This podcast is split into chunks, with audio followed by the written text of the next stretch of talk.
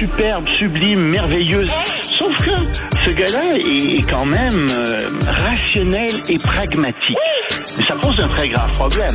Je t'assure qu'il n'y a aucun politologue sérieux qui va te dire Un politologue, pas comme les autres. Loïc Passy. c'est pas le temps de faire ça. Loïc, bonjour. Bonjour Benoît. Bon. Tu vu les images de CNN Non. T'as pas vu Qui rentrent, c'est extraordinaire. Euh, c'est une équipe de CNN, puis ils t'expliquent qu'ils sont avec l'armée israélienne. Alors c'est épouvantable, hein, les, les dommages autour. Ils s'approchent des hôpitaux. Euh, tout est détruit. Tout, tout est détruit. Ça c'est épouvantable. Et ils disent on a eu le droit de tout faire. Tout ce qu'on a, on peut pas faire, c'est montrer le visage des soldats, sauf l'officier qui nous explique ce qui arrive. Ça on peut le faire. Alors il s'approche d'un hôpital et euh, on voit sur le, le, le, le, panneau euh, d'une maison qui est adjacente à l'hôpital des panneaux solaires en fait qui descendent avec des et on voit que ça descend à l'intérieur de tunnels. Et euh, le reporter descend là-dedans, on voit ce qui arrive et dans le sous-sol de l'hôpital, qu'est-ce qu'on trouve? Ben on trouve une cache d'armes et plus que ça, on pense que des otages étaient dans cet hôpital. Et euh, je dois dire que c'est assez bien fait, c'est assez convaincant. Évidemment, euh, les gens au, au Hamas disent mais non, c'est de la propagande, c'est pas vrai.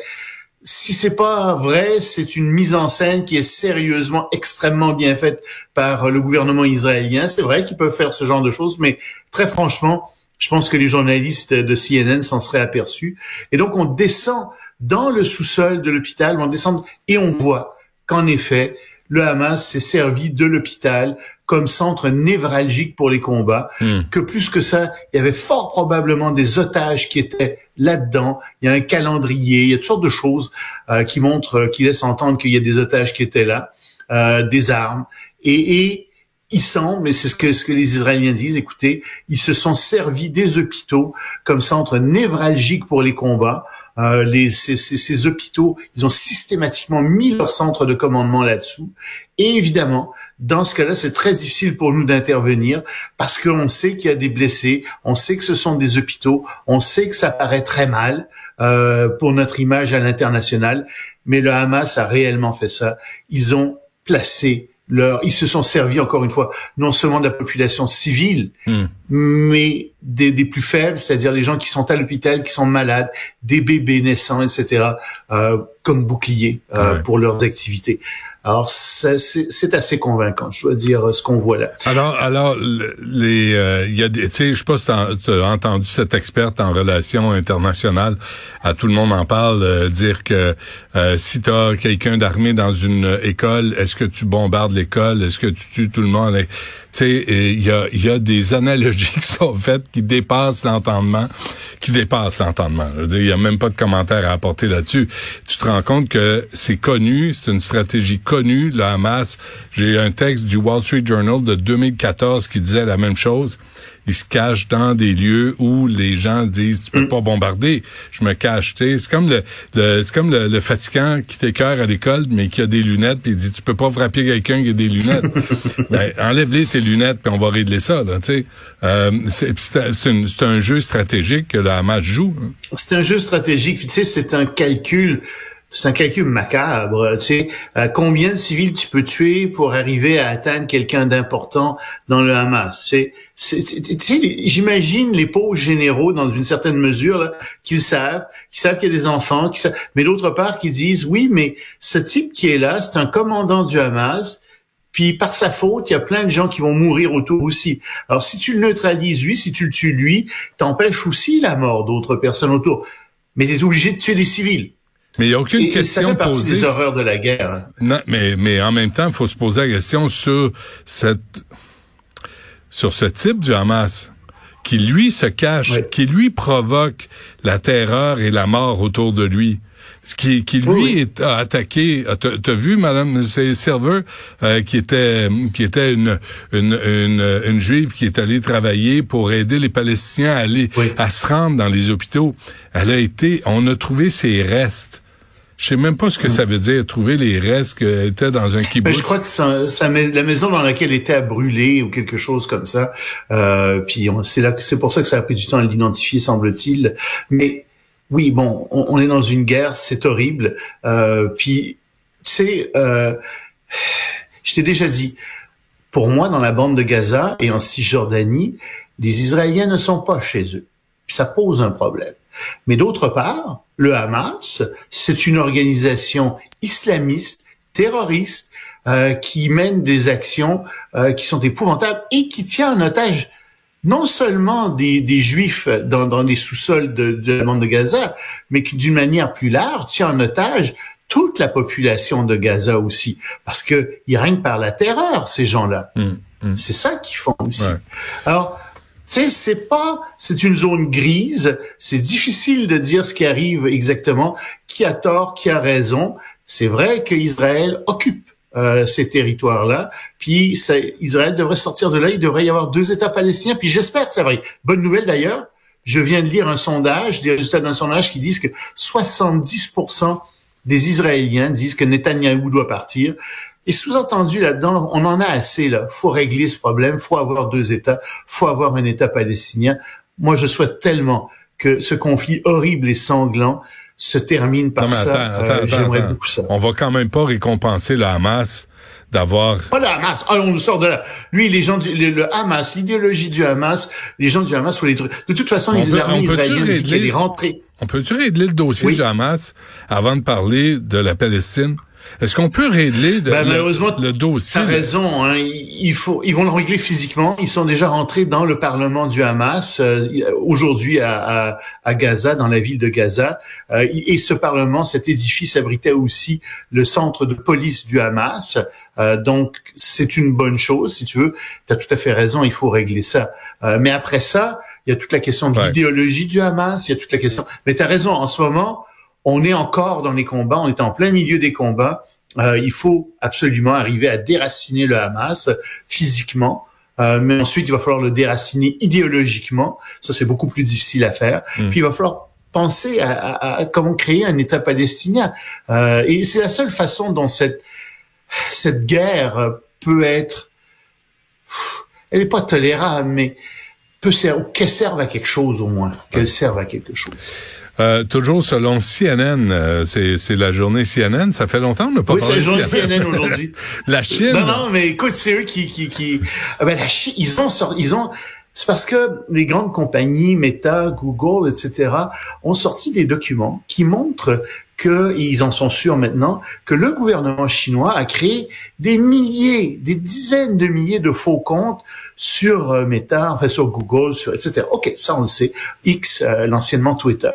Mais ces comptes sont tous des comptes qui servent à harceler, à intimider, à menacer de mort des hommes d'affaires, des citoyens américains, euh, des ressortissants, euh, des Chinois qui vivent aux États-Unis.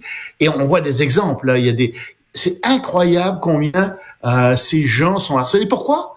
Parce qu'ils critiquent le gouvernement chinois. Hmm. Et ici, il y a quelque chose de très grave qui est en train de se produire, c'est que le gouvernement chinois essaie de faire taire les gens à travers le monde.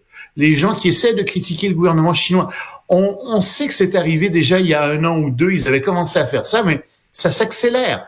Ils ont des milliards, le gouvernement chinois dépense des milliards de dollars pour faire taire les gens à travers le monde, pour faire taire les critiques contre le gouvernement chinois, en particulier les ressortissants chinois.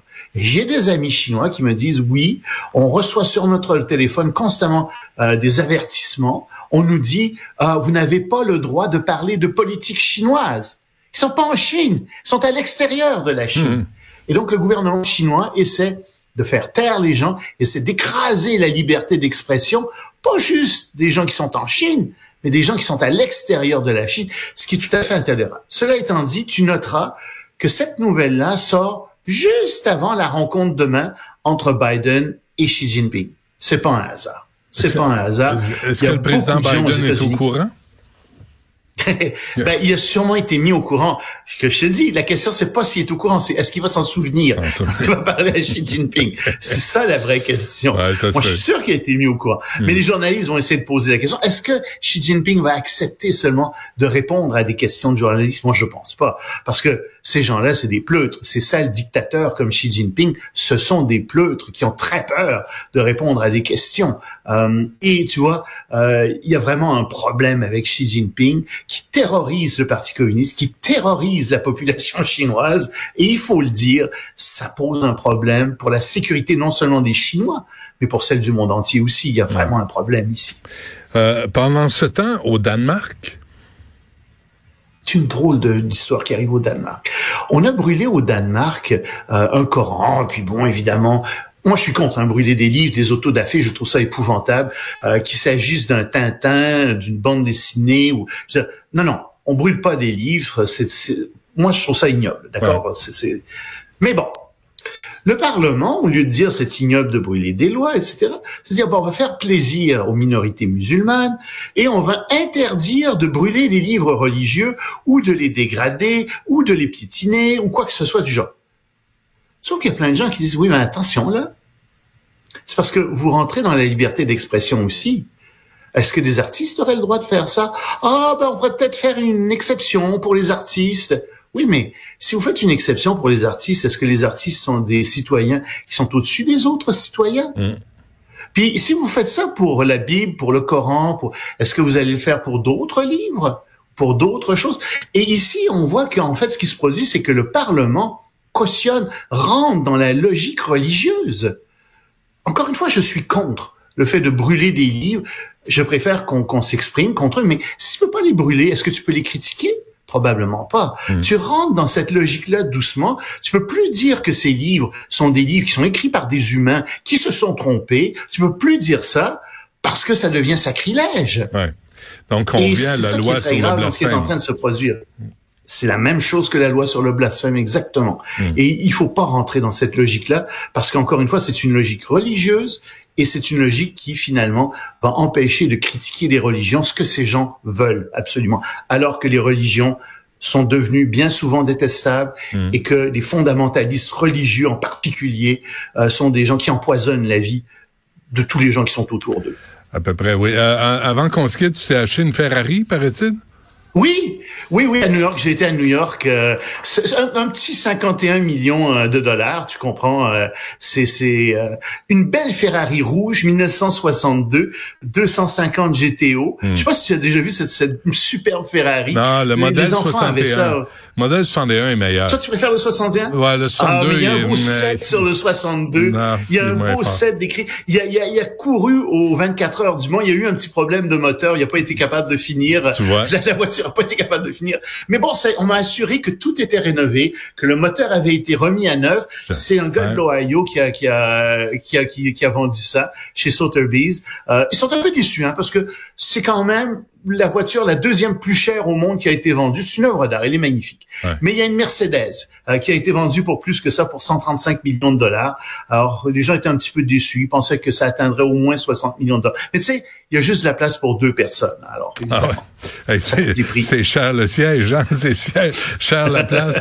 quand je fais dur avec oh, mais si tu roules avec ça, si tu roulais avec ça à Montréal, tu te ferais remarquer, Benoît, je te l'assure. Tu peux pas rouler avec ça. Mais je te conseille pas d'y aller l'hiver. Ben non, mais avec ben, les mille poules. aller à des, à des parades, à ah des choses comme ça. Ouais, c'est des, voitures. T'as, y a un permis spécial pour ça, je hmm. pense. Loïc, euh, merci. On se reparle demain.